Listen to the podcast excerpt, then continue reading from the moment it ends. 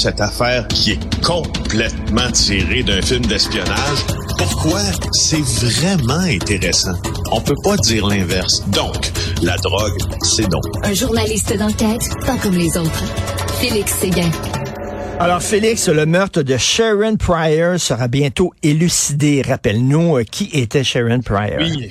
C'est une très grosse nouvelle hein, dans le milieu des avancées là, euh, judiciaires et médico-légales. Euh, L'émission Eyewitness News d'ABC euh, dévoile un long reportage et puis on va aller au fond de cette histoire-là qui a coûté la vie à Sharon Pryor. C'était le 29 mars 1975, c'est une adolescente de 16 ans.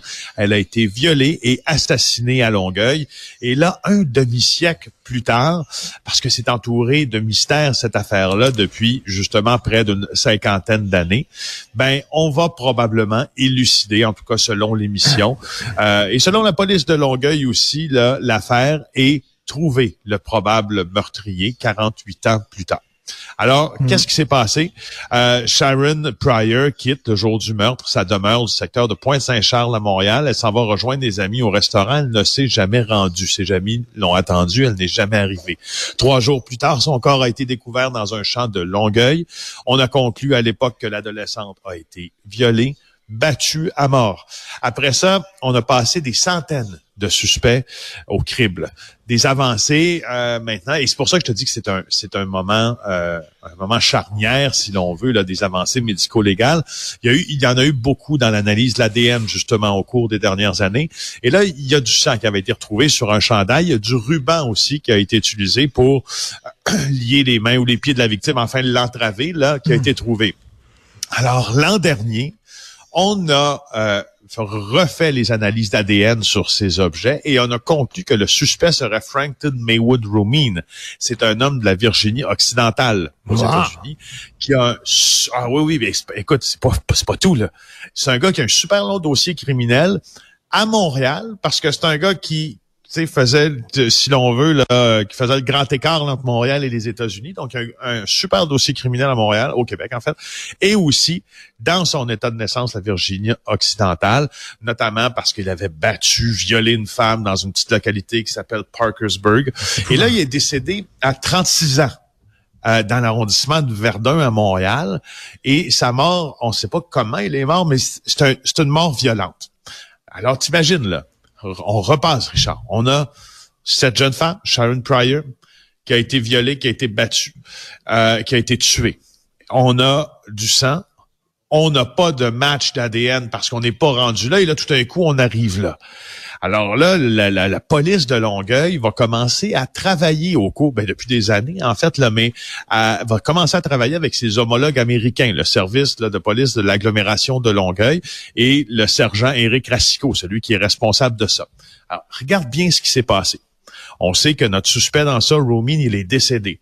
Alors, Racicot du SPAL, le service de police de Longueuil, il réclame à un tribunal américain l'autorisation d'exhumer la dépouille de Romine, qui est enterrée en Virginie euh, occidentale, wow, certain, pour avoir, si tu veux, le lien beaucoup plus officiel qui va le lier encore plus à cette affaire-là. Alors, tous les éléments en cas blanc, je les passe des traces de pneus, des traces de souliers, une description qui concorde du suspect. Racicot s'est servi de ça, puis a expliqué euh, aux deux frères du suspect de fournir un échantillon d'ADN qui s'avère très similaire à l'ADN, bien sûr, parce qu'il y a toujours un peu de l'ADN de nos proches dans notre propre ADN, du suspect qu'on recherchait, c'est-à-dire l'autre frère Romine. Alors, euh, et, et, là, euh, il a eu la, les, les, frères voulaient pas qu'on ouvre la tombe de leur de leurs proches, mais le tribunal a dit oui, vous allez l'ouvrir la tombe, vous allez faire le prélèvement, vous allez regarder ce qui s'est passé, puis on aura hors de tout doute la preuve ou non, mais semble-t-il que ce sera cette preuve-là qu'on aura que euh, Romine est celui qui a tué mais, mais écoute, le, prélèvement, on s'entend qu'on va ouvrir la tombe, euh, c'est un squelette, là. Ce sont des os qu'on va trouver. Donc, on peut trouver de l'ADN, quoi, dans la moelle des os, c'est ça? Bien sûr, et dans les os eux-mêmes, ben oui, ben oui, tout à fait, tout à fait. Euh, effectivement, on peut trouver ça. Euh, et c'est assez intéressant parce que sais, j'écoutais l'avocat Marc Bellemare hier en entrevue, je pense que c'était au TVA Nouvelle de 22 heures. Il disait quelque chose d'assez simple, puis ça peut paraître même simpliste euh, aux premiers abords. Puis quand on examine la déclaration, il dit, regardez, c'est pas compliqué. Là. Si vous tuez quelqu'un, on va vous retrouver. Puis, tu sais, je veux dire, tu sais, des fois, tu peux dire, ben ouais, ok, c'est ah oui, évident là, que oui, si tu tues quelqu'un, on va te retrouver. C'est pas tout le temps, mais oui. Mais je trouve que quand si tu te mets dans la peau d'une famille de victimes ou dans la peau de quelqu'un qui a le moral, je trouve que cette affirmation-là fesse dans le dash un peu. Regarde, tu tues quelqu'un, mon gars, on va tout mettre. On, va, tout mettre. Et là, écoute, là, c'était au cours des dernières années, il y a eu des progrès euh, là-dedans. Euh, imagine-toi au cours des, des cinq et des dix prochaines années, là, ça va être extrêmement. Oui. On regardait des émissions euh, judiciaires euh, américaines qui étaient diffusées en français avec une voix par-dessus qui était traduite. Là, puis à, la fin, c'était toujours si vous avez des renseignements, appelez le shérif eh de l'Oregon. Et là, on riait de ça, mais effectivement, tu sais ça peut arriver effectivement. Là. Donc lui, c'était un Américain. Écoute, euh, toute une histoire. tu réfères à l'émission probablement aussi euh, America's Most Wanted. On avait toujours là, une voix là, qui tout retombe à la fin. Appelez le shérif de Flin-Flon, Oregon, etc. Euh, ça a brassé pas mal dans le Grand Montréal ce week-end. Eh boy oui, parce que j'ai hâte de voir qu'est-ce que ça veut dire. Tout ça, honnêtement, je, je fais quelques appels hier soir euh, dans mon, à mon retour du Pérou, euh, d'ailleurs, parce que je suis en tournage là-bas. Et ce matin, puis là, on a un homme qui a été euh, tué, là, qui s'appelle Vic Sévère-Paul. Il a été tué à l'arme blanche près du centre Belle de Laval, la place Belle de Laval. Vic Sévère-Paul, là, c'est il est lié aux gangs de rue, mais beaucoup. À l'époque, là, il est un membre euh, de gang de rue d'Allégeance Rouge. C'est le frère de Lamartine Sévère-Paul, lui-même proche de Chénier Dupuis. Chénier Dupuis qui a eu un gros rôle euh, parce qu'il s'était opposé à l'unification des gangs de rue à Montréal en 2012. Donc, euh, euh, Sévère-Paul, Lamartine Sévère-Paul, Chénier Dupuis, assassinés à quelques heures d'intervalle en août de cette année-là. C'était les cousins du caïd du Carme Joseph. By the way, du Carme Joseph, là, c'est celui qui est soupçonné d'avoir tué Nick Rivuto Junior.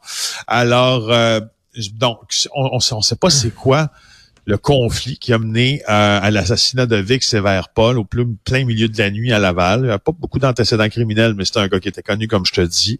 Euh, hmm. Hmm, honnêtement, j'ai l'impression que les policiers sont en train de T'essaies de comprendre ben ce qui se passe, mais qui vont peut-être faire un lien avec l'ébullition du milieu criminel après la tentative d'assassinat sur les hauts résultats. Ça, c'est une opinion. Écoute, ça brasse en maudit dans le monde du crime organisé et du crime désorganisé que, qui sont les gangs de rue. Alors, est-ce que le Pérou, c'est pas le Pérou ou quoi? Est-ce que le Pérou, non, c'est pas le Pérou. C'est pas le Pérou, le Pérou. non. Alors, euh, est là, bien sûr, pour euh, JE, j'imagine, faire un reportage sur les narcotrafiquants. Oui, oui, oui, oui, oui, exactement. Vous allez voir ça l'autre saison prochaine. Très hâte de voir ça. Écoute, tu ne t'arrêtes pas de te promener euh, à gauche et à droite. Euh, et rapidement, un bordel éthique à la caisse de dépôt et placement. Écoute, on a 30 secondes. 15 secondes suivies, bordel à la caisse de dépôt et de placement après la nouvelle qu'on a sortie sur ces liens avec des proches du crime organisé. La gestion des conflits d'intérêts était si déficiente selon Jean-Louis Fortin que le responsable de la gestion avait même pas assez d'accès aux documents pour faire son travail. le bordel informatique plus un bordel éthique à la caisse de dépôt. Oui. Merci beaucoup, Félix Seguin. On se reparle.